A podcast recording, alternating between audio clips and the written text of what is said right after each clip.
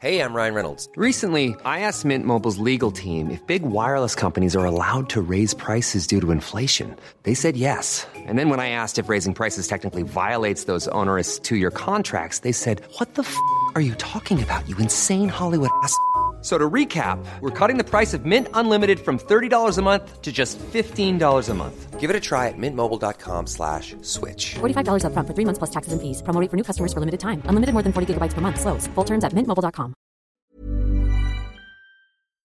Aujourd'hui, on va parler des smartphones qui vous écoutent malgré ce qu'ils ont dit qu'ils ne feraient jamais. Enfin, on va voir de quoi il s'agit. La Commission européenne qui régule la gig économie et Amazon qui veut récupérer les distributeurs chinois.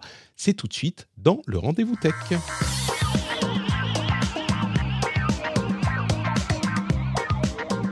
Bonjour à tous et bienvenue dans l'épisode numéro 544 du Rendez-vous Tech. C'est presque le dernier épisode de l'année, je vais en dire un petit peu plus dans un instant puisque nous sommes en décembre, en décembre euh, 2023, c'est bien ça et nous nous apprêtons à passer en 2024.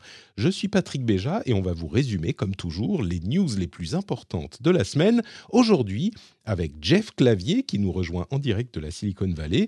Bonjour Jeff, comment vas-tu? Je Jeff, vais très bien. C'est bon, Non, non, je ne suis pas muté. Je me suis démuté. très bien. Euh, je suis toujours vraiment impressionné à la vitesse à laquelle tu pars sur ton intro. Et bonjour Euh, Donc, euh, c'est pour, tu salut, vois, c'est Jeff de la... de la Silicon Valley. Il y a une, une sorte de, de- de- d'énergie à intimer à l'émission. T'es dans les Et- starts. T'es dans mais- les starts et t'as la même énergie que tu avais quand on a commencé ce truc, euh, épisode numéro 1. Oui, il y a euh, 15 ans. Voire, oui, à peu près 15 ans. C'est vrai, c'est vrai. Mais tu vois, ça, ça énergise les gens. C'est genre, euh, c'est pas, on n'est pas dans les. Alors, Dans l'épisode numéro un, explose peut-être. les oreilles, mais c'est pas grave.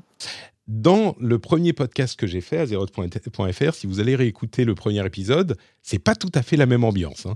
Euh, à cette époque, c'était Bonjour, je suis Patrick.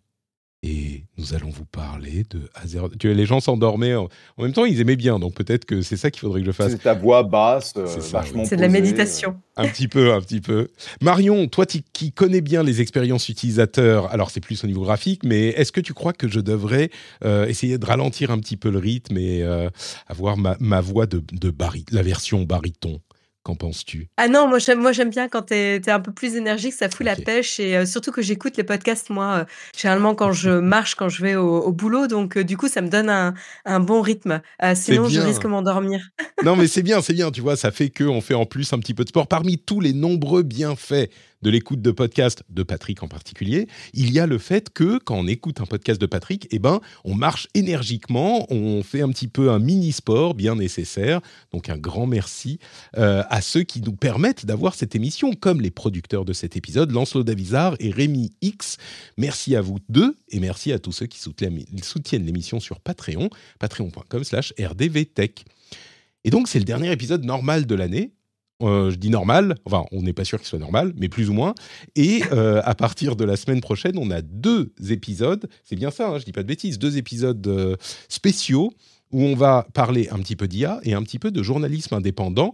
Et dans les deux cas, on a le journalisme indépendant à travers le spectre de la vie à l'époque d'Internet et le travail à l'époque d'Internet.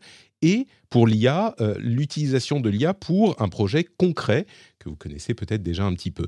Donc ces épisodes spéciaux seront diffusés pendant les vacances, pendant que je serai en train euh, d'essayer de survivre à 10 jours dans 20 mètres carrés avec euh, deux petits-enfants.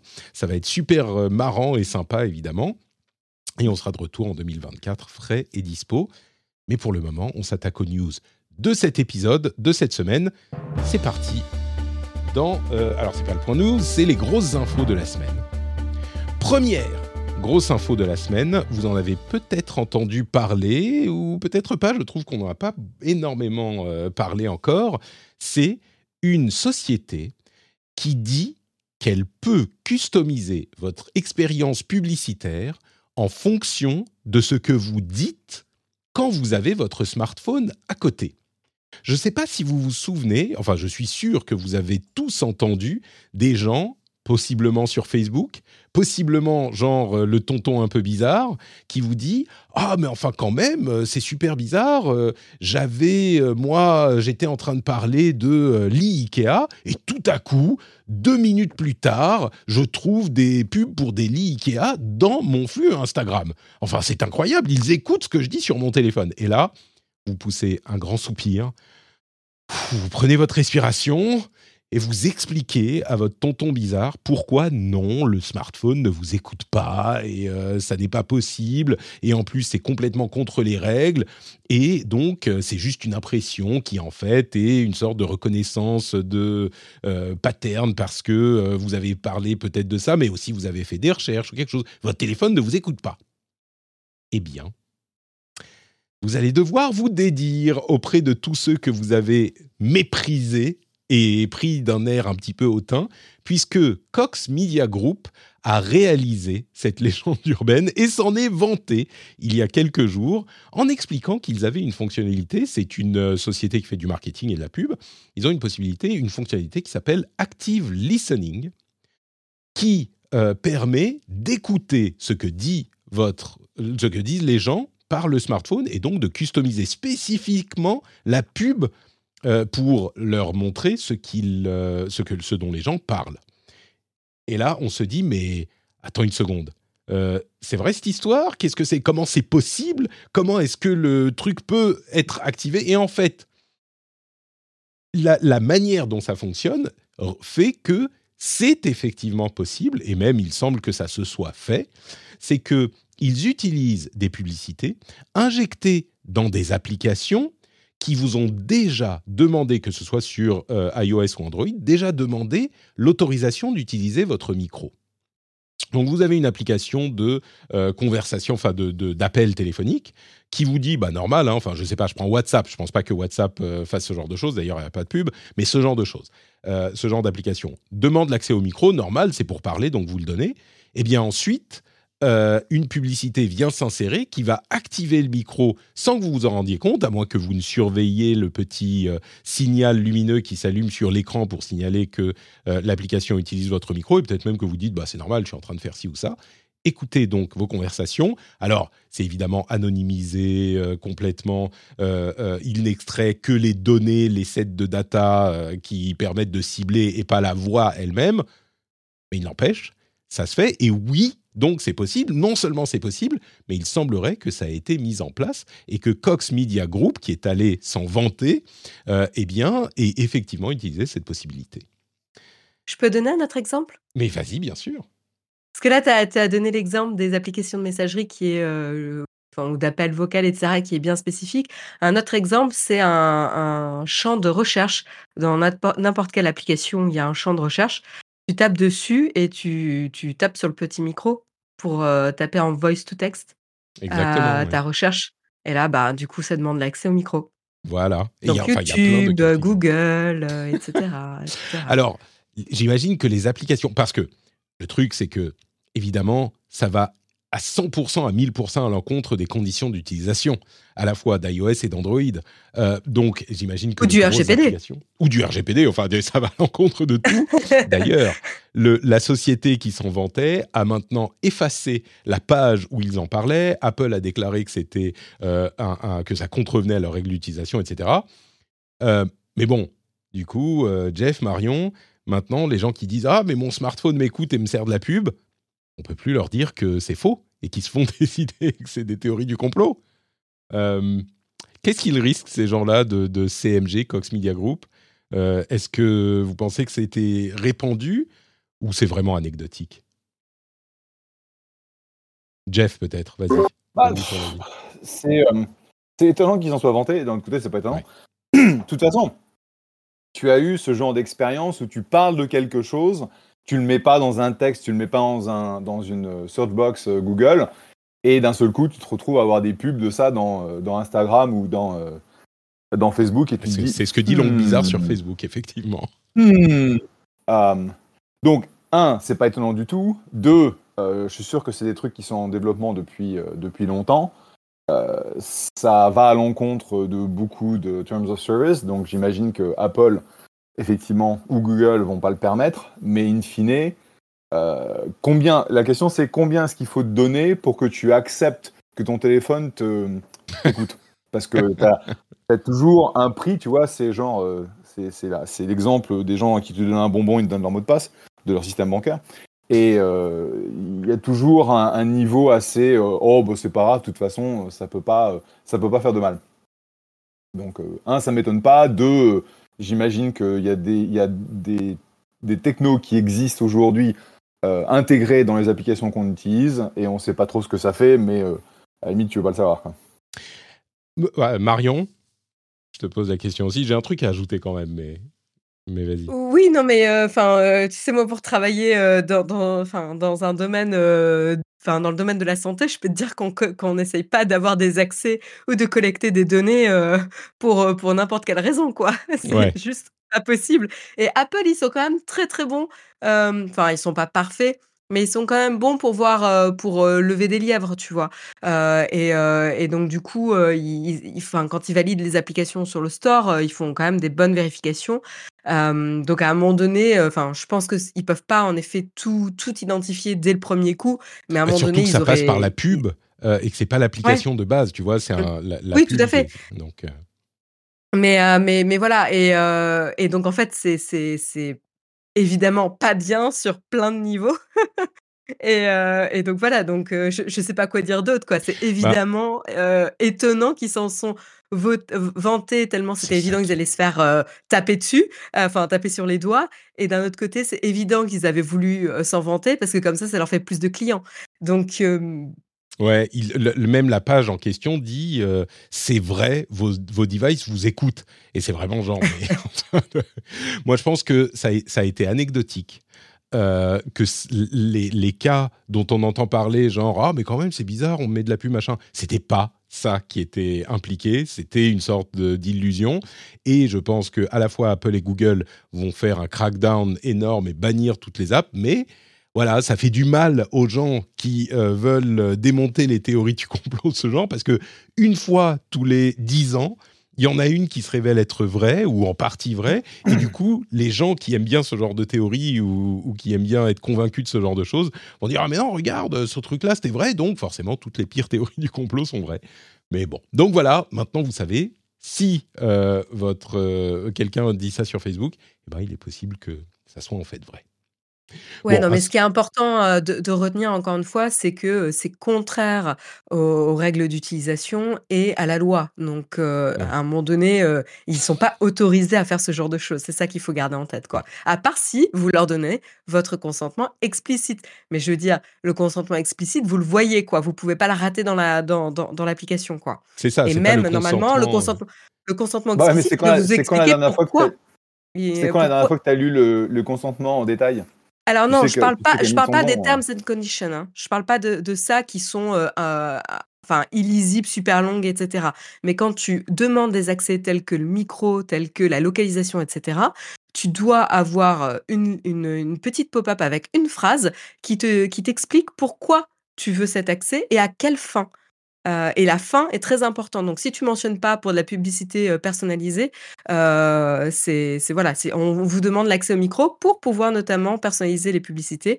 Ça doit être clairement écrit. Et c'est pas si facile que ça. Et, et et je suis même pas sûre que ça passe auprès d'Apple, honnêtement, parce que c'est pas un usage accepté. Non, non, mais ça va pas, ça, passe pas du tout. Apple a répondu en disant, mais c'est une, une, ça va à l'encontre de nos conditions d'utilisation clairement et de manière éhontée.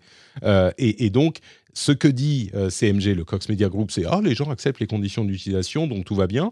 Euh, mais l'autorisation pour le micro est effectivement. Alors aux États-Unis, peut-être que ça rentre dans le cadre, pas des conditions d'Apple, mais des conditions de l'app. En Europe, comme tu le dis, euh, quand on donne l'accès au micro, on donne l'accès au micro pour utiliser les fonctions de communication et pas pour être ciblé pour de la pub. S'ils mettaient pour être ciblé pour de la pub et que vous dites oui, là, vous pouvez utiliser le truc comme ça, mais en l'occurrence, pense pas que ça soit le cas, donc ils vont se faire taper sur les doigts de tous les côtés. C'est la prochaine idée d'Elon Musk de fonctionnalité pour L'application va- qui fait tout ce que tu veux pas. On va y arriver, on va y arriver. Euh, la Commission européenne a euh, commencé à réguler, en tout cas à initier un processus de régulation du marché de la gig économie, donc des travailleurs type euh, Uber, euh, euh, euh, quoi autre qu'Uber? Bah, bah, c'est tout Uber Uber Uber Eats, Deliveroo, Deliveroo enfin tous ces trucs de livraison et de, de, de travail euh, qu'on choisit Lyft, Amazon, enfin, tu as, Exact. des tonnes de boîtes aux États-Unis qui utilisent ce modèle de contracteur. Voilà. Et euh, ça fait longtemps qu'on parle de la question de la régulation. Certains sont pour, certains sont contre. Certains pensent que ces euh, gens-là doivent être considérés comme des travailleurs, d'autres non, que les conditions sont différentes. Moi, j'étais un petit peu au milieu en disant, bah, des travailleurs euh, d'une certaine manière, mais d'une autre manière, ils ont beaucoup de choix aussi, plus que quelqu'un. Quand je dis un travailleur, je veux dire un employé. hein. Bref. Le, la Commission de l'Union européenne et le Parlement ont euh, décidé de reclassifier des, une, grande quantité des travailleurs de euh, cette économie en employés et ils ont euh, émis plusieurs commentaires, émis plusieurs règles pour ça. D'une part, ce qu'ils disent, c'est que, bon, on ne veut pas un marché qui soit un petit peu inhumain, ce qu'ils disent, c'est que on veut que si on est un indépendant, mais qu'on est complètement dépendant d'un algorithme euh, qui euh, décide de tout ce que vous faites, de la, vitesse à laquelle vous devez livrer quelque chose, de vos vacances, etc., eh ben, on n'est pas vraiment un, employé indépendant. Et ils ont donc établi une liste de cinq critères, dont si euh, le travail ou la relation entre le travailleur et l'employeur en coche deux de ces cinq critères, eh bien, on est considéré comme un employé. Euh, il y a des critères du genre euh, si la plateforme limite vos heures de travail, euh, supervise votre performance, vous impose des règles de conduite ou d'apparence, donc vous avez des vêtements particuliers, etc. Donc si vous en avez deux qui correspondent, eh bien vous êtes considéré comme un employé. Et ce que ça veut dire quand vous êtes un employé, c'est pas que vous travaillez euh, 8 heures par jour, que vous faites un... C'est un statut qui est comme d'ailleurs ce qu'on a déjà en France, ce qui veut dire que euh, bah, on a droit à la cotisation pour euh, l'assurance chômage, on a euh, la, sécurité sociale, on a etc etc à hauteur de ce qu'on travaille hein, bien sûr.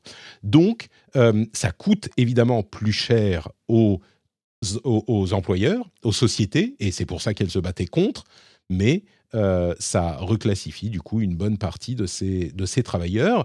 Et au moins maintenant, bah, on sait, c'est comme ça que les choses vont se faire, et l'incertitude se lève avec ce bémol, enfin ce bémol, cette note que, encore une fois, en France, c'était plus ou moins déjà le cas. Donc, ça change peu de choses et quand ça sera mis en place, ça va prendre un moment, comme toujours, pour être appliqué dans tous les pays. On imagine que ça changera peu pour la France. Euh, je me retourne vers Jeff encore une fois, qui lui, euh, au sein des États-Unis de la Silicon Valley, est évidemment contre toute forme de régulation euh, et d'intrusion des gouvernements dans la libre entreprise euh, des sociétés qui innovent. J'imagine que tu détestes cette décision et que tu, estimes que ça va détruire le dynamisme des sociétés en question. Je caricature à peine. Non, c'est vrai qu'on sait, on sait bon, j'étais un investisseur de- dans Postmates euh, pendant plus de 10 ans. Postmates, c'était euh, c'était une des boîtes euh, phares de la livraison de, bah, de, tru- de trucs de restaurant, puis après un peu, un peu tout aux États-Unis. Et en gros, on s'est battu avec bah, DoorDash, Lyft, Uber contre cette régulation et on a, on a gagné à l'époque. Parce que effectivement, ça, ça, force un carcan. Alors, je sais pas en fait comment ça a été implan- implanté en, France, mais aux États-Unis, ça aurait créé un carcan qui aurait, en gros, euh, bah, pas donné aux boîtes la flexibilité d'embauche et puis aux gens, en fait, il y a pas. Aujourd'hui, il y a des millions de gens qui sont des chauffeurs pour, euh, bah, euh, Amazon, pour Uber, pour Lyft, pour DoorDash, pour tout ce que tu veux. Et grâce à ça, ils, ils font, en gros, euh, c'est un boulot à plein temps pour eux, mais ils ont, euh, ils ont 5-6 boîtes pour lesquelles ils travaillent. Et en gros, ce, ce statut de- de- d'employé, ça empêcherait ça. Et Alors, pas et Il n'y a vraiment. pas, en fait, le nombre Euh, de jobs, il n'y a pas le nombre de jobs nécessaires. La, manière gros, dont c'est si tu as- implémenté si en France, Laisse-moi euh, finir. Euh, si tu implantes ça ici, tu vas perdre en fait de la, de, de la masse de travailleurs euh, disponibles. Et euh, effectivement, euh, c'est le genre de choses qu'on n'aime pas voir le, gouvernement faire. Euh, la manière dont c'est implémenté en France n'empêche pas les gens de travailler pour plusieurs de ces sociétés.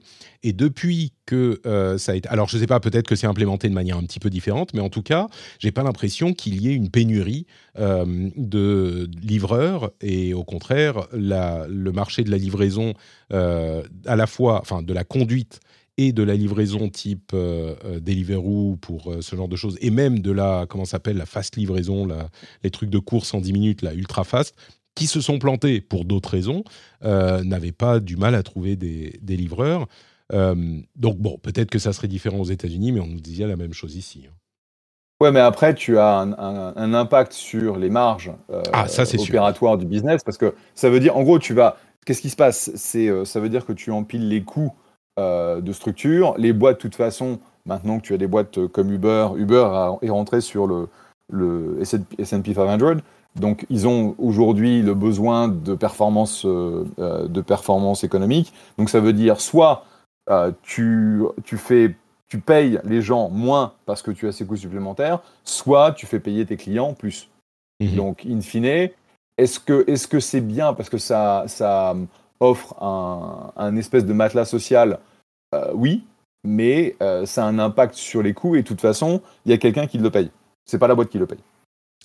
Euh, j'aurais beaucoup de choses à dire là-dessus. Marion, que penses-tu de cette, de cette décision de l'Union européenne?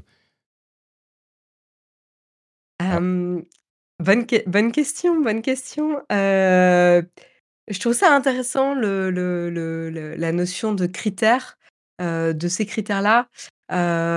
après, j'ai pas un avis super tranché parce que je connais pas suffisamment bien le milieu. D'un côté, je suis partagée entre la protection sociale qui me semble être un droit évident et d'avoir trop de, de travail précaire, c'est bénéfique pour personne. et de l'autre côté, permettre aussi une certaine innovation et une un certain dynamisme au niveau de, de, l'embauche qui permet aussi d'accéder à, à, de l'emploi. quoi. je pense quand même que le voilà, je, moi j'ai toujours un, un penchant pour la protection sociale, mais c'est de par ma culture aussi, donc euh, je suis complètement non, mais je biaisée, mais j'estime. je crois que c'est complètement ça, en fait, et c'est ce que vous évoquez, c'est une question, euh, même si on retire la question du, jugement moral, est-ce que c'est bien ou pas Et si on, on essaye de s'extraire de ça un instant, euh, c'est vraiment une question de choix de société et de choix de, de type de, de vie qu'on veut construire. Euh, en Europe, traditionnellement, bah, on a euh, un penchant pour la protection sociale, beaucoup plus qu'aux États-Unis. Euh, et, là, ce qu'ils disent, comme tu le disais, Jeff, au final, il y a quelqu'un qui paye là-dedans. Et ce qu'on est en train de dire en tant que société, c'est que c'est cool de pouvoir se faire livrer un truc pour 40 centimes, mais si ça crée du, de l'emploi précaire à ce point-là, bah, peut-être qu'il faudrait pas pouvoir se faire livrer un truc pour 40 centimes. J'exagère, hein, je pense pas que ça soit 40 centimes la livraison, mais 2,50 euros ou un truc du genre. Euh, bah, peut-être qu'il faudrait pas. Il faut que ça coûte. On est tous d'accord en tant que société pour que ça coûte. Ça passe pas de 2,50 à, à 4 hein, ou, à, ou à 10. Ça passe de 2,50 à 3. J'en sais rien, je dis un truc au hasard. Mais c'est ce genre d'augmentation. De, euh, et on est tous d'accord pour payer un petit peu plus pour que ce type d'emploi euh, permette une certaine protection sociale.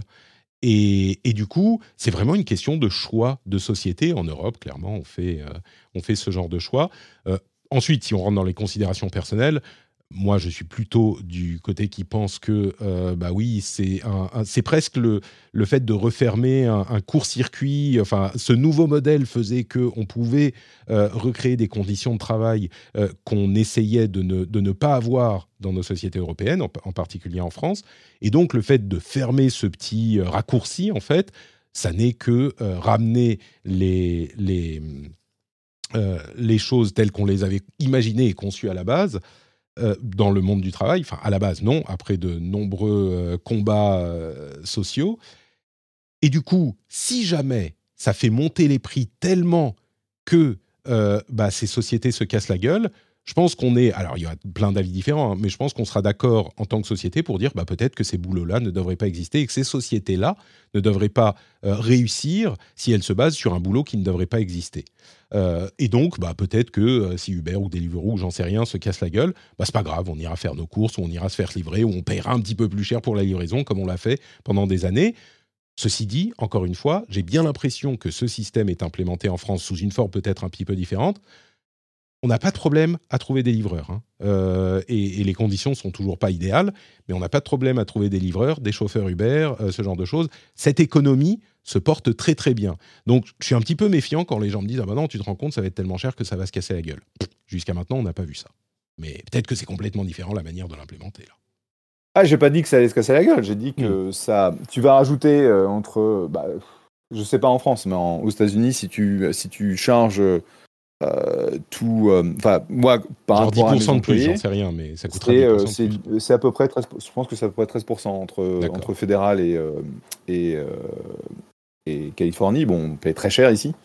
Donc, ça veut dire que ces 13%, de toute façon, c'est pas Uber et Lyft et les autres n'ont pas 13% de marge qu'ils peuvent donner. Donc, ça veut dire que Mm. soit le- les chauffeurs, en gros, se prennent 13% de moins net, soit les clients payent euh, bah, 15% de plus. Ouais. Et, euh, Je pense que les clients en France, enfin une bonne partie, seront d'accord pour payer euh, 15% de plus, tu vois, ou 13% de plus, ou 10%.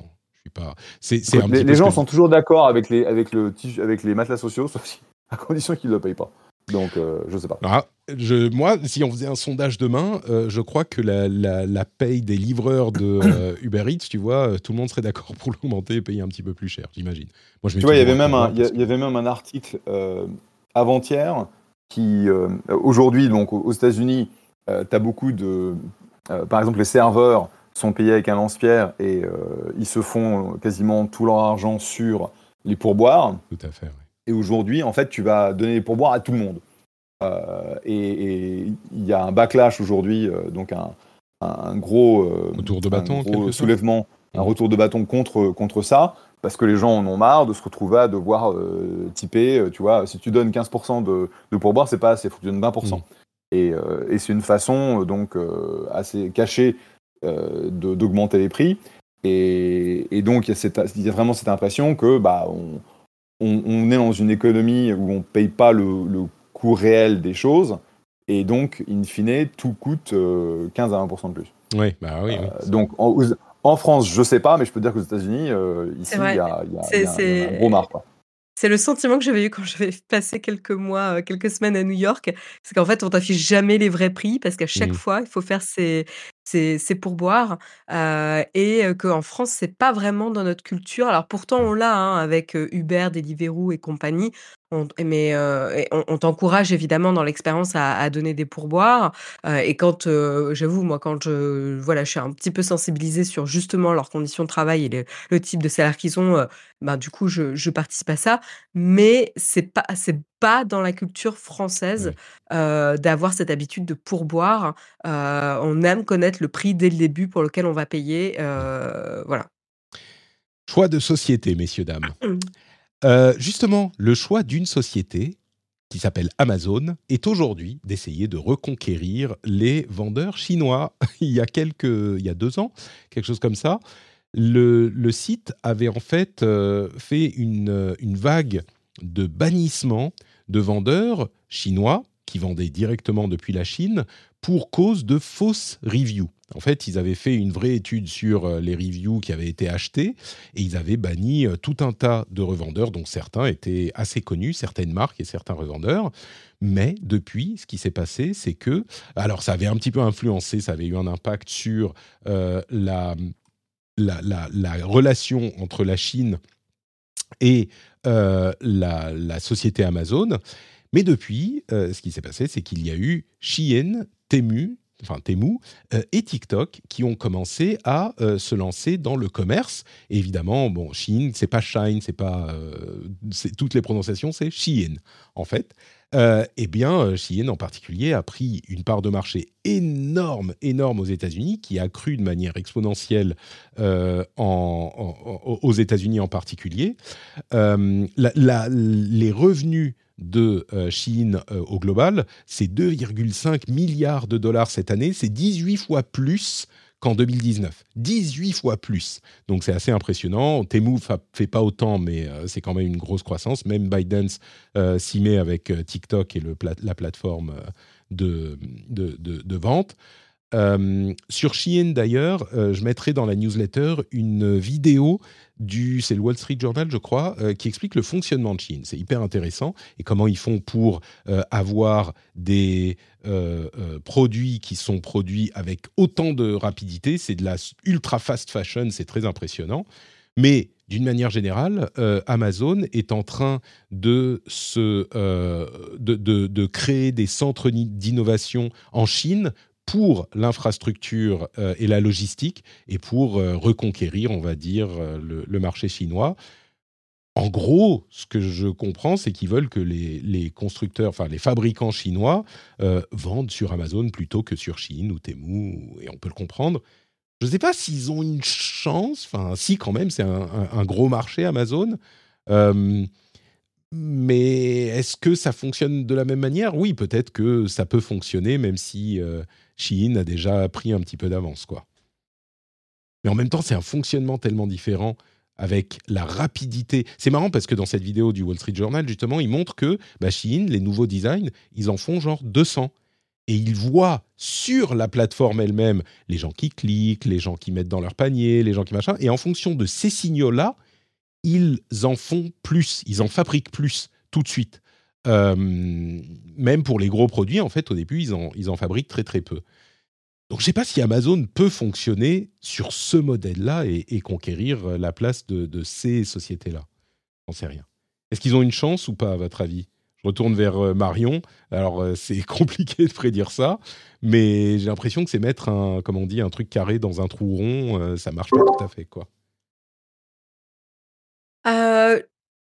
Non, mais c'est alors est-ce qu'ils ont, une chance d'y arriver? Je ne sais pas, mais en tout cas, pourquoi ils y vont, c'est évident. enfin, c'est pas comme si Amazon pouvait se permettre d'ignorer le marché chinois dans tous les cas.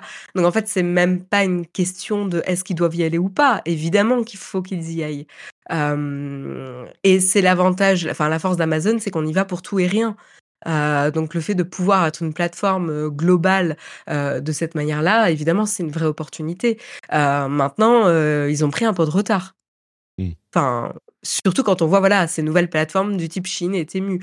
Après, elles en sont quand même un peu au début et elles aussi elles visent un public qui a pas forcément les moyens de de d'aller se, obtenir ces, biens enfin voilà parce que c'est quand même assez low cost enfin assez ah mais c'est ultra low cost c'est des prix ridicules. ultra voilà c'est ultra low cost. Il y a aussi cette notion peut-être de consommer un peu plus responsable quand Amazon a est tombé sur les, fausses reviews les bon il y a toujours problématique des contrefaçons aussi etc il y a peut-être cette notion de consommer différemment qu'on entend un peu plus de plus en plus. Alors encore une fois ça va pas concerner tout le monde alors, mais Shein, c'est l'opposé de la consommation responsable. Hein. C'est des objets euh, qui, qui, sont. Les gens, généralement, dépensent plus quand ils sont clients Shein que quand ils sont clients d'autres types de boutiques. Et c'est des produits qui sont utilisés moins longtemps, qui se retrouvent soit jetés à la poubelle, soit. Euh, du, mais c'est là où je suis pas convaincue. de la fast fashion, quoi. Tout à fait, mais c'est là où je suis pas convaincue. Enfin, la question, c'est où est-ce que veut se positionner Amazon par rapport mmh. à ça? Est-ce qu'ils veulent concurrencer une, une, plateforme de fast fashion avec toutes les problématiques de, de marque, d'image de marque euh, que ça que ça génère, mmh. parce que Chine et Temu sont pointés du doigt, euh, voilà, euh, surtout dans une époque où la consommation responsable est de, est de plus en plus mise sur le devant. Encore une fois, ça veut dire se couper d'une partie des consommateurs, parce que tout le monde ne peut pas se permettre de consommer responsable, hein, il faut se le dire aussi.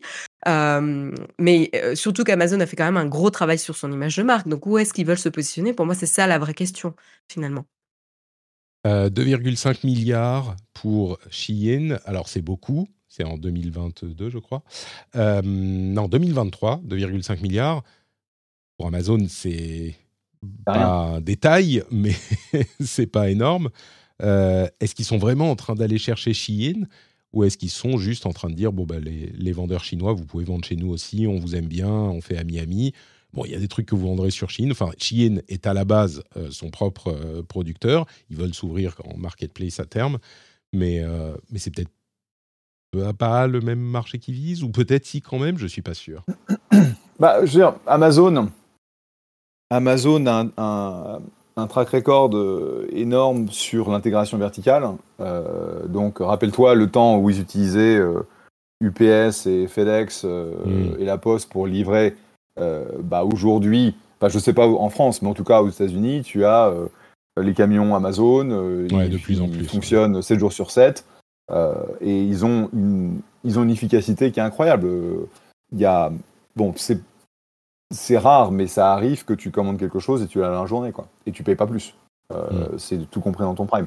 Donc, euh, ils ont été euh, capables d'intégrer leur logistique en créant donc ce, ce réseau de distribution absolument monstrueux. La question, c'est bah, aujourd'hui, tu as déjà les, les, produits, les produits Amazon. Donc, en gros, c'est de la marque blanche sur bah, la théière, le machin, le truc, le bidule, le grille-pain, etc. Je veux dire, euh, faire de la production à la demande, euh, fondamentalement, c'est pas si loin que ça. Quoi. Une fois que tu réussis à, à compresser euh, les, euh, le temps de production à quelques un, jour ou deux. Quoi. Ouais. Alors la question c'est est-ce que tu peux le faire Parce que si, si c'est fait aux États-Unis et qu'après il faut l'envoyer en. oh, pardon, si c'est fait en Chine et tu l'envoies aux États-Unis, ça n'a pas de sens. Et si Mais c'est ce que fait, et que si je ne me trompe pas, c'est ce que fait Shein. hein. Euh, et, et justement, ils ont une, euh, ils utilisent une sorte de euh, euh, loophole, comment on dit ça, d'astuce par rapport à la douane, qui fait que si c'est des suffisamment petits colis qui coûtent pas assez cher, ils payent pas les taxes. Et, du coup, ils envoient en économisant de ce point de vue-là aussi. Donc oui, c'est fabriqué en Chine et j'imagine que Amazon veut cibler les vendeurs chinois qui vendent aux euh, États-Unis. Donc c'est un petit peu le Alibaba, euh, comment il s'appelle AliExpress, euh, mais en version euh, officialisée et américaine, quoi. Bon.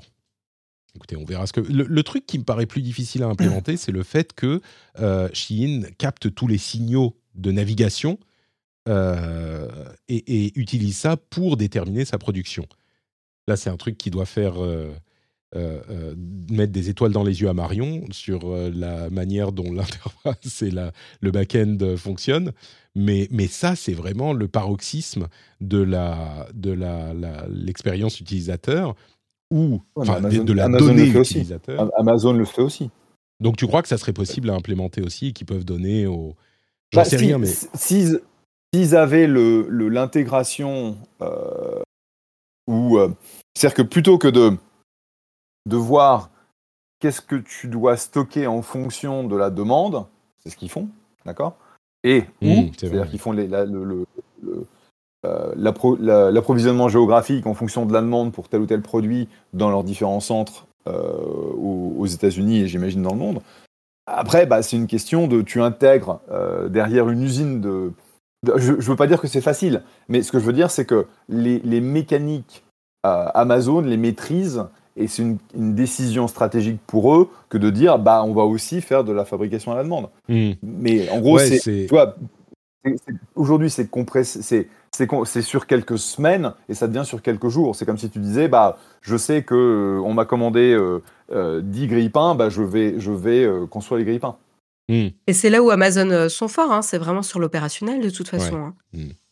Non, c'est vrai, vous avez raison. En fait, c'est pas si compliqué que ça. Euh, Ils ont déjà énormément Ah, si, si. de signaux. Ah si, si, c'est très compliqué, oui. Non, bien sûr, bien sûr. C'est Non, mais. Non, mais évidemment, Mais, euh, ce que je veux dire, c'est que pour Amazon, vu ce qu'ils ont déjà, vu le système qu'ils ont déjà construit, la logistique et la captation de signaux de navigation, tout ça, euh, il suffit, entre guillemets, hein, je mets des guillemets, mais il suffit de dire, euh, bon, bah, on va regarder le nombre de fois que ça a été mis dans le, dans le panier, ce qui est peut-être déjà le cas, peut-être même livrer une version de ces données aux euh, vendeurs pour qu'ils puissent euh, appliquer la recette Chine de plus que juste à temps. euh, à eux-mêmes toute leur production, c'est peut-être possible. C'est marrant parce que c'est vraiment la formule des business qui sont drivés par les données, genre YouTube. Là, on a des données sur tout, qui clique, qui regarde. Enfin, Netflix, pareil, ils affichent plein de miniatures différentes. Et quand ça provoque un, un acte, juste on regarde, on regarde les détails ou machin, mais ils savent que cette miniature est mieux ou pas. Pareil sur YouTube, pareil sur tous ces systèmes, et pareil aussi sur Amazon. Mais donc, il suffit de l'appliquer avec la formule Shein. Donc peut-être que ils sont pas tellement en avance que ça, Shein. Euh, ils sont peut-être possibles à rattraper, en tout cas. Je sais pas si c'est une bonne chose. mais en tout Am- cas, Amazon n'est pas bon à, enfin, va pas réussir à tout et pas bon à tout, mais euh, ils sont quand même excep- exceptionnellement bons pour euh, euh, systématiser bah, moi, je me rappelle toujours, hein, quand ils se sont lancés dans les, dans les infrastructures pour le cloud, je me suis dit, mais qu'est-ce qu'ils foutent? Et en gros, c'était simple, ils, ont déjà, ils sont déjà opérateurs de cloud pour eux, c'est un des plus gros sites au monde. Bah, c'est pas plus compliqué, en fait, euh, de faire d'avoir quelques serveurs pour, euh, pour d'autres business. Et, c'est devenu un, un truc absolument monstrueux. Donc, la question, c'est est-ce que, est que stratégiquement, ça a du sens? Et, c'est ce que tu disais, c'est est-ce qu'il y a de la marge à faire? Parce que le, le problème, c'est est-ce que tu peux squeeze de la marge supplémentaire si tu intègres? Et si ce sont des produits qui sont des produits de daube, euh, qui sont ou avec une, une marge très faible, c'est pas clair que ce soit, euh, ce soit, euh, c'est du sens. Mais peut-être qu'il y a des catégories où les- ils pourraient s'essayer C'est ça. s'ils décident. Euh, je pense que de ce côté-là, c'est absolument dans, dans les cordes d'Amazon de le faire. Ouais. Et essayer des trucs qui marchent pas forcément, ça peut. euh, et il y en a quelques-uns qui marchent au final. C'est aussi dans leur corde. Bref. Exactement.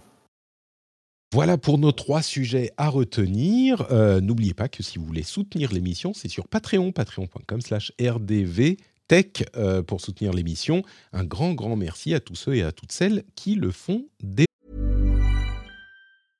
Hey, I'm Ryan Reynolds. At Mint Mobile, we like to do the opposite of what Big Wireless does. They charge you a lot, we charge you a little. So naturally, when they announced they'd be raising their prices due to inflation, we decided to deflate our prices due to not hating you. That's right. We're cutting the price of Mint Unlimited from $30 a month to just $15 a month. Give it a try at mintmobile.com slash switch. $45 upfront for three months plus taxes and fees. Promo for new customers for limited time. Unlimited more than 40 gigabytes per month. Slows. Full terms at mintmobile.com.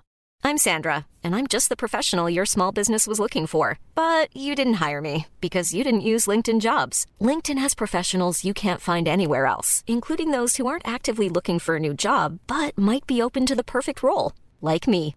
In a given month, over 70% of LinkedIn users don't visit other leading job sites. So if you're not looking on LinkedIn, you'll miss out on great candidates like Sandra. Start hiring professionals like a professional. Post your free job on linkedin.com/people slash people today. Et on a encore un petit peu de temps pour parler des news et des rumeurs un petit peu plus rapides. On va passer une, une ou deux minutes sur chacune. D'abord, un sujet qui vous a euh, parlé, puisqu'on en parlait avant de lancer l'enregistrement. Euh, Adobe et Figma se disent finalement au revoir. Il y avait un rachat de Figma qui était prévu par Adobe pour 20 milliards de dollars. Euh, L'Union européenne et l'Angleterre avaient commencé à examiner le dossier. Euh, et finalement, ils se sont dit bon bah non, ça va pas se faire. Donc, on se dit au revoir. Adobe doit payer un milliard à Figma, donc euh, il se porte bien quand même. Euh, mais c'est marrant parce que c'était vraiment celui au moment où on parlait du rachat d'Activision par Microsoft, qui moi ne me paraissait pas contrevenir aux problématiques de d'abus de position dominante. Eh bien, je prenais comme exemple celui du rachat, enfin l'exemple du rachat de Figma par Adobe, en disant là, euh, c'est un petit peu moins clean. Et finalement, ça se fait pas. Ouais, c'était c'était limite, hein, franchement. euh, Ouais. Je sais pas si tu c'est dis non, ouais. non, non, c'est pas de la compétition, c'est pas de la compétition. et alors que Comment on on en peut train de racheter tailler un short à Adobe. euh, Ouais. Donc c'est pas c'est pas super étonnant, mais tu vois ils ont ils ont vraiment poussé. Ça fait ça fait quoi Ça fait un an et demi. Ça fait un an. heureusement qu'il y a un, un break-up fee de 1 milliard, parce que je je veux même pas savoir combien. donc c'est un, un de mes copains qui euh, qui était le qui est le lead euh, lawyer, l'avocat euh, principal de, de Figma. je sais, je sais même pas combien combien Figma a dépensé avec Fenwick. Je je pense que c'est c'est en c'est en centaines de millions de dollars Hmm. objectivement sur, sur parce que ils ont dû ils ont dû euh, se défendre euh, avec devant le DOJ devant les instances européennes tout ça etc enfin c'est un truc absolument monstrueux mais je pense que un milliard de break-up fee si Adobe paye j'imagine qu'ils vont payer c'est Ça pas si mal quoi frais, on va dire. et puis objectivement je veux dire 20 milliards il y a un an et demi ça valait peut-être ça question mark avec 400 millions de, de revenus mais vu ce qui s'est passé dans le marché objectivement bah euh, pff, ça sauve ça sauve un peu Adobe hein, parce que euh, c'était euh, c'était vraiment agressif comme prix hein. Ouais, donc tu penses qu'aujourd'hui, euh, ça aurait pas vraiment, euh, ça aurait pas vraiment valu Ah les bah, 20 milliards Est-ce que Figma se aujourd'hui porte moins aujourd'hui bien Figma non non je pense que non Figma c'est une superbe boîte euh, et je, je- je pense Ah qu'ils oui. iront sur le marché public mais euh, ça ce sera pas euh, ce sera pas à 20 milliards quoi C'est-à-dire, euh, aujourd'hui tu vas payer quoi? Tu vas payer euh, 4 fois, 10, 7 fois, 10 fois le, les revenus si tu, euh, si tu continues à grossir super vite? Mm. Donc 400, donc tu vois, ils, va- ils valent, ils valent 4, 5, allez, euh, 8, mais peut-être 10 milliards, mais pas 20. Pas 20. Mhm. D'accord. WorldCoin, vous vous souvenez de cette euh, entreprise également euh, financée, motivée, euh, lancée par Sam Altman de OpenAI, qui a d'autres problèmes en ce moment. Mais le WorldCoin, donc, c'est cette infrastructure blockchain qui vous permet, entre autres, de scanner votre iris et donc de vous certifier comme personne humaine auprès de différents services. Ensuite, vous devez aller sur une machine dédiée qui euh, vous permet de, vous, de scanner votre iris. Et euh, ensuite, c'est stocké sur une blockchain. Enfin bref, peu importe la technologie qu'il y a derrière. Euh, Aujourd'hui, ils ont implémenté et lancé et implémenté dans des applications tierces le World ID, qui est une application du WorldCoin, du World, WorldCoin ID, à plusieurs niveaux. Euh, C'est-à-dire qu'il y a Minecraft, Reddit, Telegram, Shopify et d'autres, Discord notamment, qui implémentent le World ID 2.0. Qu'est-ce que c'est que le World ID 2.0 C'est euh, plusieurs déclinaisons de la preuve d'humanité euh, qui, au plus fort, a scanné votre iris et donc peut certifier, WorldCoin peut certifier vraiment que vous êtes une personne humaine. Il y a de la crypto- cryptographie derrière qui fait que euh, ensuite votre identité est associée à euh, votre compte et que c'est, c'est WorldCoin peut certifier à par exemple Discord que vous êtes bien une personne humaine. Euh, et donc il y a quatre niveaux. Le plus fort, c'est avec le scan de l'iris, mais il y en a d'autres qui vous qui donnent différents niveaux de certitude, de, confirmation de certitude que vous êtes un humain. Et donc, ça permet à ces sociétés, quand vous associez votre compte WorldCoin à votre compte, par exemple Discord encore, je dis Discord parce qu'on l'utilise beaucoup dans la communauté, eh bien, ça va leur permettre de euh, gérer la modération de manière différente. Euh, de la même manière que quand vous mettez votre numéro de téléphone, par exemple, sur votre compte, bah, on se dit, OK, cette personne, c'est pas juste du spam, c'est une personne qui semble, qui a plus de chances d'être une vraie personne, euh, qui n'a pas plusieurs comptes, ou etc., et qui, pas, qui ne fait pas du, des, activités illicites, parce qu'au moins, on a plus ou moins son, son, son identité avec son numéro de téléphone. Euh, et donc, on lui donne plus de droits. Et c'est la même chose avec le World ID. Euh, c'est intéressant la manière de pousser le truc et c'est pas bête. Moi, je pense que euh, il a, il a flairé un truc Sam, Altman en fondant la société WorldCoin. Et il y a une vraie utilité là-dedans. Après, est-ce qu'on a tous envie de scanner notre iris? J'en sais rien. Mais il y a une utilité là-dedans, surtout à l'heure de l'IA. Mais ce qui est intéressant là, c'est que c'est pas que à l'heure de l'IA. C'est pas juste pour prouver qu'on n'est pas une IA, c'est aussi pour vérifier que bah, on est une personne euh, tout court.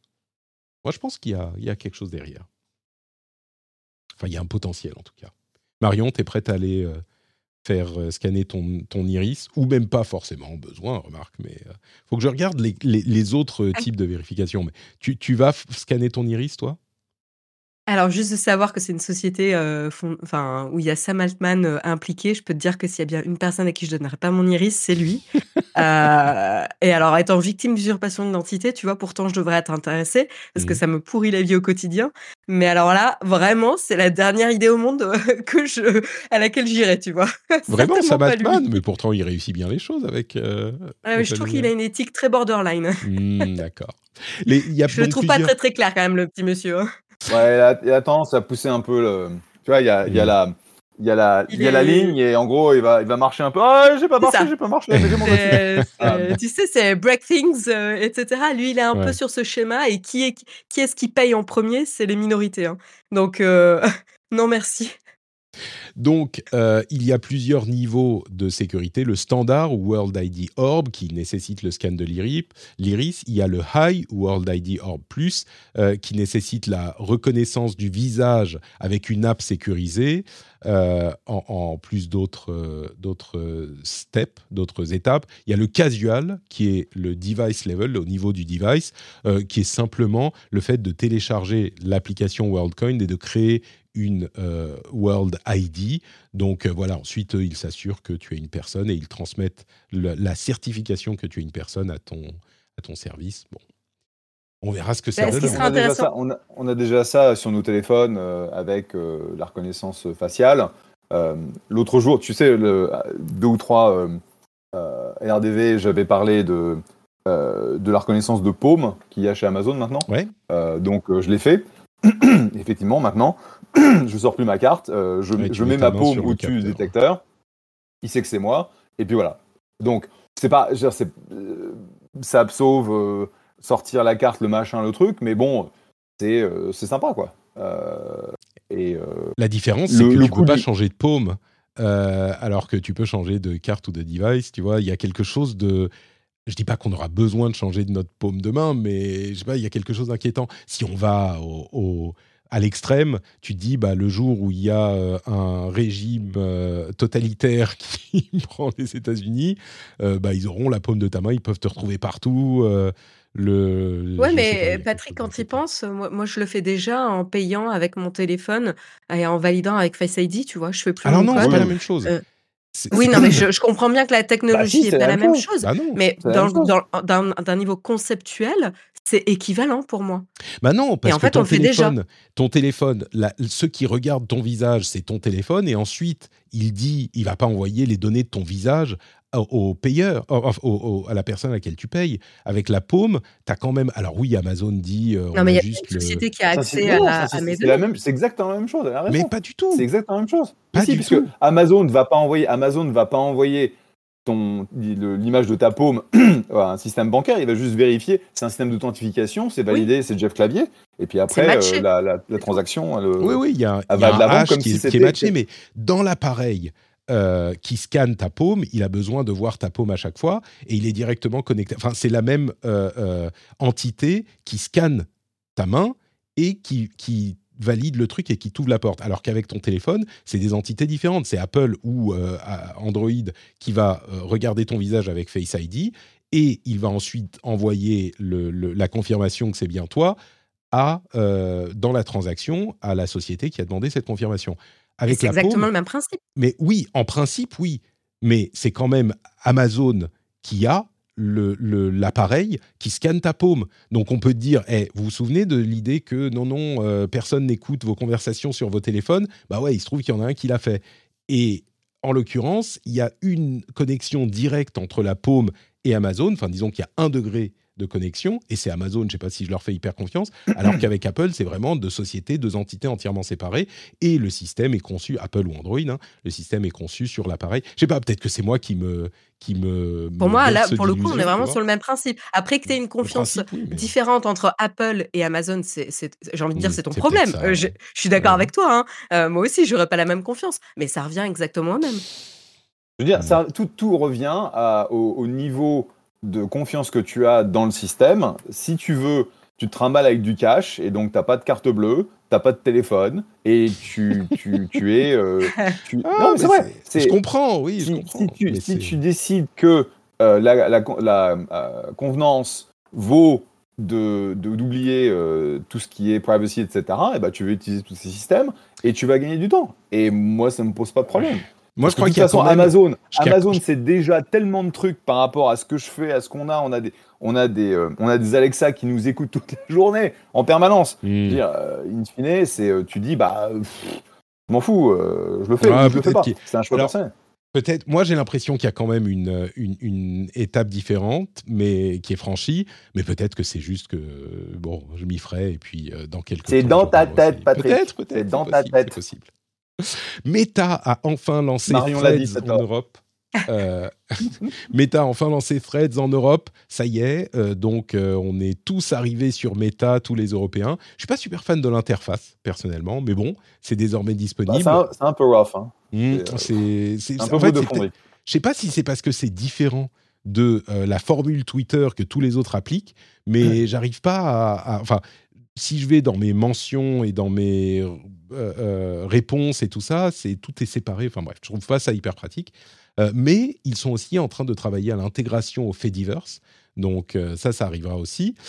En attendant, du côté de X, il y a une enquête de la Commission européenne qui a été ouverte pour défaut de modération et des informations spécifiquement dans le cadre de la guerre au Moyen-Orient, mais pas que. Euh, il y a l'histoire euh, de, de la tromperie, enfin de la difficulté à identifier des informations fiables avec les euh, checkmarks bleus, par exemple, qui ont été euh, transformés. On ne sait plus qui est, fiable ou pas. C'est- on imaginait bien que ça allait arriver. C'est dans le cadre des, lois européennes, hein, DSA, DMA, tout ça, enfin DSA en particulier. Et ben ça y est, quoi, ça tombe. Et j'ai du mal à voir comment euh, Twitter ne serait pas reconnu coupable, en l'occurrence, euh, parce qu'ils ont limité énormément la modération pour des raisons idéologiques d'Elon Musk, mais le fait est là. Et il- à mon sens, Bah, ils des ont raisons idéologiques, mais aussi parce qu'ils ont voulu couper les coups. oui, oui, alors oui, mais il n'y a pas que ça. hein. Il a clairement euh, voulu pousser la, la liberté de parole euh, extrême, comme il l'a qualifié. À côté de ça, il gagne beaucoup moins d'argent.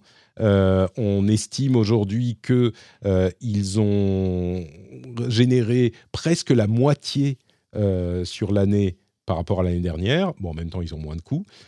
Et il y a la moitié des plus gros, des 100 plus gros publicitaires annonceurs sur X qui étaient là en octobre 2022, qui ne sont plus là aujourd'hui. Bref, tout va pas super bien pour X, mais le plus intéressant, c'est cette histoire d'enquête de, de la Commission européenne. Je, les- la conséquence, ça peut être un rappel à l'ordre et une énorme amende. Mais là, j'ai du mal à voir. En plus, soyons honnêtes, je pense qu'ils ont un petit peu une dent contre Musk parce que c'est, il fait les choses. euh, euh, enfin, parce qu'il a décidé qu'il voulait plus modérer, donc euh, il veut pas respecter la loi. J'imagine que j'ai du mal à voir comment ils ne ils considéreront pas qu'ils ont contrevenu au DSA. Mais qu'est-ce que tu penses, Marion? Ça va être, euh, ça va être une décision dans quel sens, si tu dois prédire? Ah, moi, je, moi, moi, je suis assez, assez alignée avec toi. Enfin, je veux dire, euh, je, je pense que Thierry Breton est en train de se frotter les mains. euh, euh, il, il est allé faire d'un rappel à l'ordre à Elon Musk. euh, là, ça y est, il lance, euh, il lance l'enquête. Enfin, je dis pas que c'est lui qui l'a fait, mais enfin, ça lui pendait au nez. C'est pas, il y a rien d'étonnant là-dedans. Euh, je serais très étonnée qu'il ne trouve rien ou aucun motif qui justifierait une sanction. Euh, voilà, tu mentionnais notamment le- le- l'histoire des chèques bleus, mais pour aller encore plus loin, euh, c'est d'autant plus difficile maintenant d'identifier euh, quand la source, puisque maintenant euh, tu ne vois pas quand un lien est un lien, etc., puisqu'ils font tout pour pas que tu quittes la plateforme. Il y a plein de choses comme ça qui sont, qui sont très, euh, ce qu'on appelle dark pattern, euh, des, des, des, euh, je ne sais pas comment le dire en français, des- mais des... L'une des causes de, euh, de la- de l'enquête, c'est spécifiquement les dark patterns, donc les éléments d'interface qui veulent te, te pousser dans un sens ou dans l'autre. euh, c'est un truc qu'ils vont voir spécifiquement. Ouais, Non, mais de toute façon, Musk, Musk a, a décidé de, de mettre euh, ses, euh, ses pieds ou ses mains dans tous les plats. Et c'est c'est pour ça qu'il est. euh, il a le. Je sais plus si c'est la FCC, euh, la FTC, le DOJ. Enfin, il, a, il est en gros. euh, euh, il a une probe par le, par le, le gouvernement américain aux fesses. Euh, le plus gros risque dans tout ça pour lui, bon, bah, il a dit aux, aux, aux annonceurs d'aller se faire mettre. Euh, donc effectivement, ils vont parvenir, mais le plus gros risque qu'il a, c'est que Apple décide que euh, Twitter est en breach euh, de ses termes et qu'il il le retire de la- de l'App Store. Quoi. ouais, Et ça, vrai. à un moment ou à un autre, ça va arriver. Ouais. Et, euh, et la question, c'est euh, bon, il va, il a, Musk a toujours dit, euh, si tu investis avec moi, tu perdras jamais d'argent. Et clairement, tous les gens qui ont investi dans Twitter avec lui ont- vont, perdre de l'argent. Ça, ça vaut plus rien. C'est spécifiquement ce qu'il disait aux banques euh, au moment du prêt. Il disait euh, Vous n'allez pas perdre d'argent, c'était l'une des, assurances. Bon. Un, un autre truc marrant, vous vous souvenez qu'ils ont lancé leur IA qui s'appelle Grok? Et il y a des gens qui ont testé l'IA pour demander, euh, c'était quoi spécifiquement? Attendez, c'était quelque chose sur le genre d'une personne. euh, est-ce que ah oui, c'est évidemment. Est-ce que les femmes trans sont des euh, femmes? Et l'IA répond oui. Évidemment, ça ne plaît pas à Musk et ses amis. Donc, il se contorsionne dans tout un tas de prompts différents pour essayer de faire dire à l'IA de X que les femmes trans ne sont pas des femmes. Et l'IA continue à dire euh, que les femmes trans sont des femmes de toutes les manières possibles, jusqu'à ce qu'ils lui disent, en gros, il faut que tu dises non, quoi. Elon Musk a vu ça et il a euh, répondu en disant, nous allons corriger cette erreur immédiatement. Il y a besoin d'une correction, machin. Donc euh, bon, voilà, quand, quand on parle de questions, euh, en gros, ils se sont retrouvés, ils voulaient faire euh, l'IA non woke et ils se sont retrouvés avec une IA méga woke. C'était très drôle à voir. On verra s'ils modifient les- le modèle pour euh, que, que Grok donne la bonne réponse, Quel gros connard. Selon, selon Elon Musk. selon Elon Musk, exactement. Euh, je sais que on va devoir se quitter. Euh, est-ce que tu dois, tu dois filer, Jeff? Est-ce que Marion, tu dois filer aussi? Ou est-ce qu'on a deux minutes ou cinq minutes? Moi, J'ai moi, je encore filer. quelques minutes. Moi, je D'accord. dois filer, j'ai mon prochain Tu as rendez-vous. ton Donc, call. euh, Merci, j'ai mon prochain call. Merci, merci. Bon Noël, bonne année euh, À à toi Merci aussi. Et on se voit pas Et pendant on- deux mois, février, euh, janvier, février. Euh, ça ne, ça ne, tu pourras pas être avec nous parce que tu es occupé. Et donc, on se reverra en On mars. se retrouve donc au mois de mars. Tout à fait. Allez, écoute, à tous. bonne fête et à très vite. Salut. Merci, Ciao. au revoir. Ciao, ciao. Et donc, nous, on euh, termine avec un petit peu d'IA. Il y a un partenariat entre euh, OpenAI et Axel Springer, qui est peut-être pas le, le- la société de presse la plus respectable du monde, mais il n'empêche, ils vont euh, intégrer les informations d'Axel Springer et les rémunérer pour ça, ce qui est intéressant. Plus surprenant, je ne sais pas si tu as vu ça, mais il y a une chaîne de télé Oui. euh, qui va se lancer avec de l'IA, mais genre euh, Powered by Generative AI. C'est une chaîne de télé d'information en continu qui est créée par de l'IA en gros. Bon, c'est pas tout à fait ça, mais les animateurs sont des personnes qui n'existent pas, qui euh, parlent avec une voix qui n'existe pas et euh, qui bougent d'une manière qui n'est. euh, Enfin, ils, ont des petits mouvements qui sont un petit peu bizarres, mais c'est une personne fixe devant un écran euh, qui a les lèvres qui bougent pour correspondre à ce que dit l'IA. Et la rédaction est faite par une IA. Donc, en gros, ce qu'on se dit, c'est OK, c'est le plus grand cauchemar de tous les journalistes du monde. et en plus, quelle qualité est-ce qu'on va pouvoir avoir avec un truc comme ça? Euh, Clairement, c'est un des signes de l'apocalypse, Marion. Bah, c'est, j'ai regardé la vidéo, c'est... Alors, on est en 2023, quand on sait qu'on parle de l'intelligence artificielle à ce point depuis euh, un an et demi. Mm. Euh, dis-moi si je me trompe, hein, mais moi, de mémoire, c'était, c'était à la 2020. rentrée 2022. C'est ça, à ouais, à l'été 2022 à peu près, c'est ça. À l'été 2022, ouais, d'accord. Et, euh, et quand en fait, on l'été voit le 2022, niveau... c'était Mid-Journée, et puis euh, vers la rentrée un peu plus Oui. tard, c'est ChatGPT. Donc euh, oui. Tout à fait, ouais. Mais quand on voit le niveau de ce qu'on a là, à cette période de l'année, en un an et demi à peu près, c'est bluffant. Alors après, moi, j'ai regardé la vidéo. En fa- en fait, on est vraiment dans Uncanny Valley. euh. C'est le moment un peu, un peu weird, un peu bizarre, où en fait, euh, ben, la, la première présentatrice, ben, sa voix ne va pas trop avec son physique, et puis le, le mouvement des lèvres est pas vraiment calé sur le débit de parole, c'est très bizarre. Et puis après, sur les autres, ça passe un peu mieux. Puis après, tu revois la même présentatrice. Et là, étonnamment, ça marche un peu mieux. Mais quand tu reviens sur le premier morceau, c'est toujours aussi bizarre. Donc ça marche plus ou moins. Et pareil, le mouvement des mains ne marche pas avec l'intonation. Mm. Euh, l'intonation des propos, ils, ils ont- soit ils font des gestes mécaniques, soit c'est pas rythmé au bon moment sur l'intonation.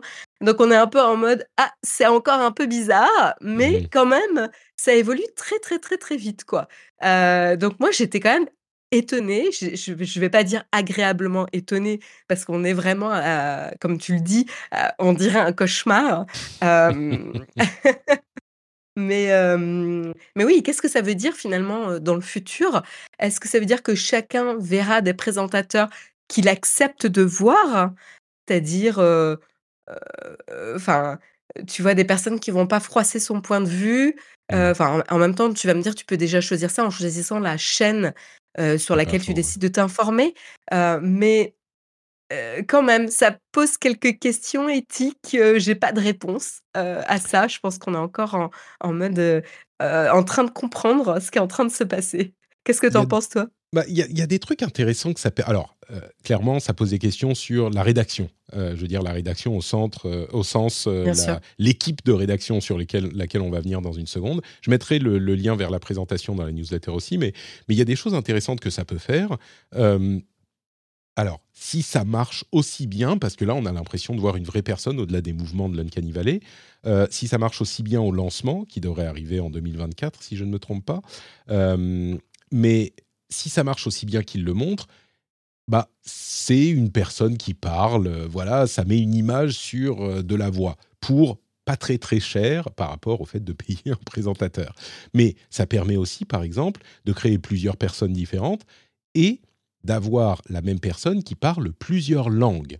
Et le mouvement labial est adapté à la langue qu'elle parle, mais on peut aussi, et là ça va peut-être vous inquiéter, traduire le témoignage d'une personne. Il donne l'exemple euh, d'un reportage de France 24 pour lequel ils ont dûment payé, je suis sûr, pour l'utilisation, euh, où une personne parle de la destruction euh, d'une tempête, et c'est une personne française qui parle en français, et ensuite il présente le truc avec la même personne qui parle en anglais, avec le ton, on l'a vu à plusieurs reprises, reprendre exactement le ton, la texture de la voix, et ils adaptent le mouvement des lèvres dans le reportage euh, et ça marche, alors sur cet exemple, super bien. Donc ça permet des trucs. Évidemment, la préoccupation, c'est qui va écrire ces trucs. quoi. Et ce qu'il semble dire, c'est qu'il y a une vraie rédaction derrière.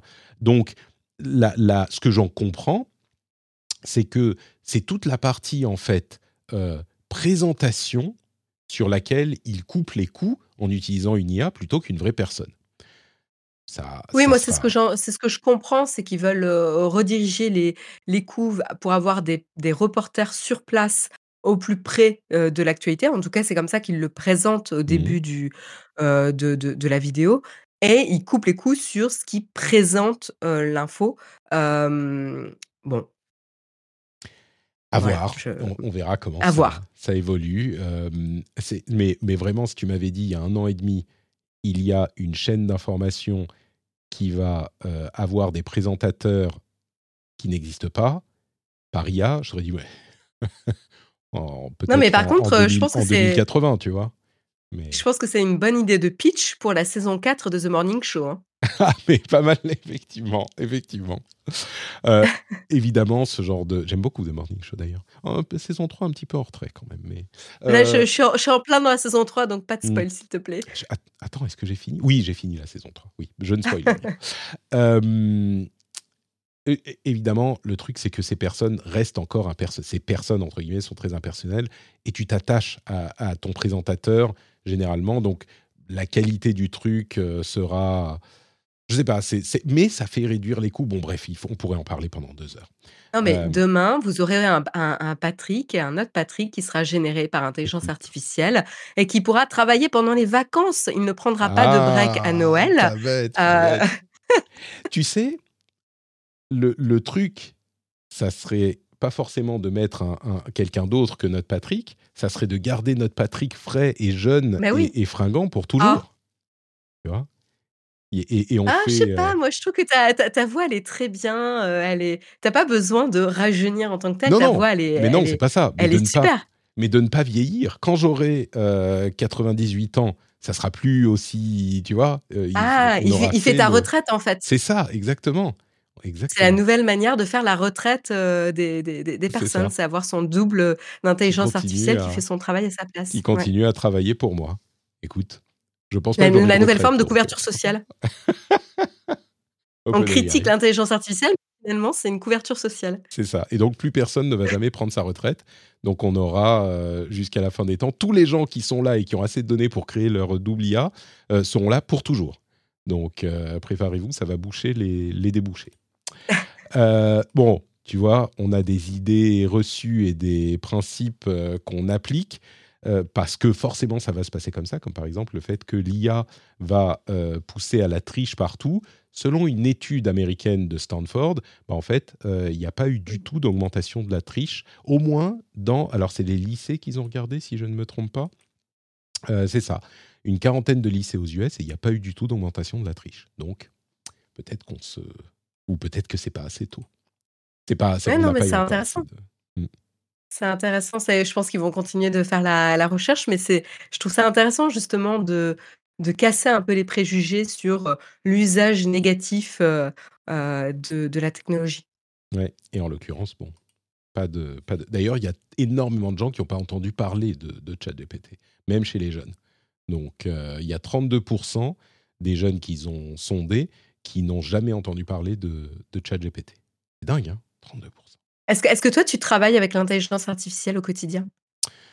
Assez peu, mais oui, c'est un petit peu inséré. Euh, ce dont je m'en sers le plus, euh, c'est d'ailleurs l'illustration d'aujourd'hui. C'est un, lapin qui écoute, euh, normalement, hein, je l'avais préparé avant, un lapin qui écoute ce qui se passe avec un smartphone pour, tu vois, les, grandes oreilles qui écoutent votre smartphone. Et ça, c'est fait avec Midjourney. je m'en sers un petit peu sur certains, certaines publications qui ont intégré, en fait, comme Numérama dont on parlait la semaine dernière, qui ont intégré un résumé IA euh, à, leur, euh, à leur article. Je ne me sers pas beaucoup de ChatGPT, je paye pas pour, je paye pour Midjourney, pas pour ChatGPT. Mais, euh, mais aujourd'hui, pas énormément. À terme, me vois, je me vois l'utiliser dans certains cas, oui, c'est possible. Ah, moi, j'utilise tous les jours presque. ChatGPT? Ben, à la fois mid-journée, euh, non, mais j'ai généré un storyboard, euh, via mid-journée, enfin mmh. plusieurs storyboards avec mid-journée. Euh, j'utilise, ChatGPT. Alors là, nous, on a plus précisément, Dust, qui sont des petits assistants qui vont, qui qui qui va taper soit dans Slack, soit dans Notion, soit dans nos bases de données mmh. pour pouvoir, ben, t'aider à trouver la source de de, et répondre à tes questions et ce qui est cool, c'est qu'il te donne le lien de la source, donc tu peux vérifier qu'il ne dit pas de bêtises. Mmh euh, mais du coup, ça facilite, c'est un moteur de recherche euh, plus puissant, quoi, entre guillemets, mmh. pour ta boîte. Et ça, c'est assez intéressant. Ah, de toute façon, euh, ça s'insère partout et ça agace Emmanuel Macron. Non pas qu'on ait de l'IA partout, mais au contraire, la régulation dont on parlait la semaine dernière, l'AI Act, et on disait que, bon, a priori, les, les, les, la loi telle qu'elle est faite au niveau européen ne semble pas hyper contraignante. Emmanuel Macron dit, euh, il est sur la ligne de Jeff sur ce sujet. C'est, ça risque de, de, brider plus qu'autre chose. Je ne sais pas moi dans quel camp je me situe, mais il pense que ça limitera l'Europe euh, dans un discours qu'il faisait euh, il y a quelques jours, plutôt que ça ne l'aidera. Il faudrait étudier la chose de plus près peut-être. Moi, je ne suis pas 100% convaincu, ni dans un sens ni dans l'autre encore. Et je suis comme toi, sur ce sujet. Je je comprends la crainte de se faire dépasser et d'un autre côté, je c'est pas parce que des pays, appliquent sans foi ni loi, en certaines approches qu'il il faut faire les mêmes erreurs qu'eux. Mmh. mais en même temps, c'est aussi un risque, de se faire, coiffer au poteau, quoi. Parce que justement, ils ont aucune limite. Donc, je suis pas, je vois les avantages, je vois les inconvénients. je, suis, un petit peu euh, sur cette ligne en général, mais de ce que j'ai lu de la loi, j'ai pas l'impression que ça soit des choses qui touchent à tel point au fonctionnement que euh, ça va vraiment limiter de manière significative les possibilités. Ce que j'ai vu de la loi est pas ultra contraignant, mais peut-être qu'il y a des choses que j'ai pas vues. Que... je la trouve intéressante avec ce niveau de risque, avec les exigences qui augmentent en fonction du niveau de risque. Je trouvais ça je trouvais ça intéressant. Après, euh, moi, je suis pas une experte du, sujet. Donc, euh, bah, si, si, vous pouvez euh, réagir sur les réseaux sociaux pour les experts et répondre à, notre Patrick, ça pourrait être intéressant. Je suis sûr qu'il y aura à peu près autant de gens qui répondront dans un sens que dans l'autre. Donc, c'est pas évident. Mais on verra comment ça se passe, on suivra évidemment. Et puis dernière chose, Olvid, dont on parlait il y a euh, quelques semaines, l'application euh, française qui est censée être préférée par les, euh, enfin qui est censée être utilisée désormais par les ministères, eh bien le canard enchaîné a levé le lièvre selon lequel, enfin le, fait que ils utilisent en fait AWS, Amazon, qui est un serveur évidemment américain, un service américain. Euh, c'est ah, évidemment le chiffrement en théorie est bon. Il y avait des histoires avec la certification de l'ANSI qui était plus ancienne. En fait, ça c'est pas forcément un problème euh, parce qu'on ne fait pas certifier son app tous les tous les deux jours, quoi. Mais au-delà de, du chiffrement, bah, si demain, si c'est une question de souveraineté, bah, le service est américain. Euh, si les États-Unis veulent que le, disrupter le, service, ils peuvent le faire fermer chez Amazon, par exemple, au hasard. Si l'idée c'est la souveraineté, qu'il ne faudrait pas euh, utiliser un service qui est hébergé euh, et qui fonctionne chez nous, peut-être que oui. Alors, il y a Amazon qui est en train de travailler hein, pour avoir des mmh, serveurs localisés en Europe, si ce n'est pas déjà le cas. et puis après, juste, il y a la notion de de quels sont les meilleurs acteurs en termes de d'hébergement et en fait, c'est un peu, se leurrer que de dire Amazon n'est pas un des meilleurs acteurs sur le marché. donc bon, oui, enfin souveraineté, c'est bien, hein, mais est-ce que c'est mettre en péril aussi, nos données? où où est la limite de la souveraineté? Bah, en l'occurrence, c'est quand même, pour le travail des ministères, tu vois? Des ministres et de leurs, subordonnés directement l'idée est vraiment, et moi je trouve que c'est une bonne idée de privilégier la souveraineté, et c'est pour ça qu'on choisit une application française. Est-ce qu'il y avait vraiment aucun moyen que Olvid héberge ces trucs en France? Enfin, je sais pas, moi je pense au minimum à OVH, tu vois. Je ne sais pas s'ils offrent les, services euh, nécessaires à ça ou développer une infrastructure locale qui coûterait plus cher peut-être, mais... Bah, je, pense que ça a été étudié. Je, on a le même genre de problématique chez Alan. Euh, c'est des options qui sont étudiées, évidemment. Si on, aimerait pouvoir tout faire en France, maintenant, on est obligé d'être euh, impartial dans la manière dont on évalue les acteurs. Oui, mais là, c'est pas une question de sécurité au plus haut niveau de l'État la raison pour laquelle cette application, ils sont passés à cette application, c'est pour se dire, euh, on veut. Alors peut-être que ça a mal été dit, peut-être qu'en fait l'idée c'était pas d'avoir la souveraineté absolue, mais d'avoir plus de souveraineté qu'en utilisant WhatsApp par exemple, qui est le truc qu'ils utilisaient avant. Et effectivement, à choisir, peut-être qu'il vaut mieux avoir. C'est peut-être comme ça qu'il faut poser le problème. Peut-être qu'il vaut mieux avoir oui, plutôt que WhatsApp. Mmh, ok. Mmh.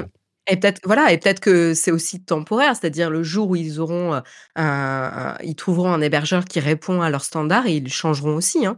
Oui. Tu sais, c'est un provider Amazon finalement. Bien sûr, et même si en fait, le le réfléchir comme ça, grâce à ta réflexion, me fait mieux le comprendre. Au début, je me disais: «Oh, «Enfin quand même, Amazon, attends, si on veut de la» mais en fait, peut-être que oui, que l'idée c'était de faire, plus souverain et c'est mieux d'être chez Olvid que après, on pourrait dire euh, oui, mais attends, il y a Signal, et Signal, c'est open source, c'est vrai. Peut-être que ça serait.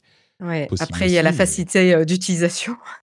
Bon, Signal, c'est pas très dur d'utilisation. Hein. Faut voir. Hein, ah, d'ailleurs, je connais pas Olvid, donc je dis ça, mais en fait, je connais pas Olvid. Donc, euh, mais bah, disons que Signal, c'est aussi un truc open source dont il est difficile de d'amener les architectes dans le bureau de la première ministre pour leur tirer les oreilles. Alors que Olvid, bon, bah, c'est une société française, tu vois, donc tu peux peut-être aussi. Je pense qu'on a fait à peu près le tour des informations de cette semaine. Un grand merci à toi, Marion, d'avoir été avec nous. Euh, est-ce que tu peux nous dire où on te retrouve pendant ces vacances avant ton, ton grand retour dans un mois en 2024 dans le rendez-vous tech? Alors là, ça devient très très compliqué de vous dire ça, hein, parce que entre Blue Sky, Threads, euh, euh, Twitter X, je ne sais plus comment il faut l'appeler, et compagnie, en tout cas, c'est le même pseudo si vous me cherchez, donc c'est Aisea Design. Au moins, ça c'est simple. Ah bah voilà. voilà. Donc je ne promets pas de voir votre notification parce que maintenant je m'en mêle les pinceaux entre l'une et l'autre plateforme, mais au moins ça vous me retrouvez au même pseudo. Pour ma part, c'est le cas aussi. C'est Note Patrick un petit peu partout, donc vous pouvez me retrouver là-bas. Et euh, bah, il y a le Discord. Enfin, les liens vers tout ce que je fais sont dans les notes de l'émission. Vous êtes pressé d'aller euh, manger de la dinde ou je ne sais pas ce que vous allez manger, donc je vais vous laisser filer. Amusez-vous bien pour vos vacances. Euh, j'espère que vous apprécierez les épisodes spéciaux qu'on vous a préparés. Et on se retrouve dans trois semaines pour le prochain rendez-vous tech. Je vous fais d'énormes bisous. Joyeux Noël, bonne fête, bonne année. Et à très, très, très bonne fête. Ciao, ciao. Et je mets le générique. Ciao.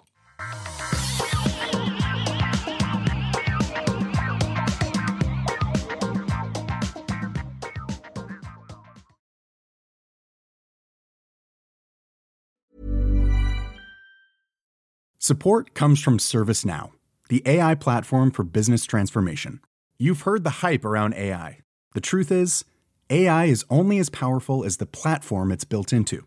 ServiceNow is the platform that puts AI to work for people across your business, removing friction and frustration for your employees, supercharging productivity for your developers, providing intelligent tools for your service agents to make customers happier. all built into a single platform you can use right now.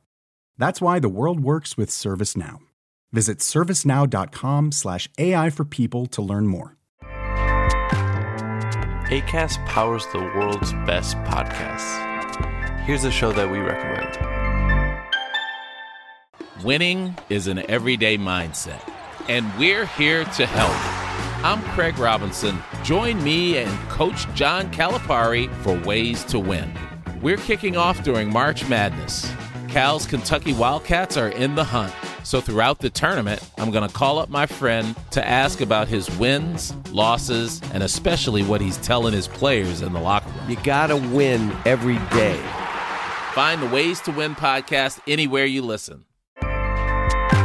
ACAST helps creators launch, grow, and monetize their podcasts everywhere. ACAST.com.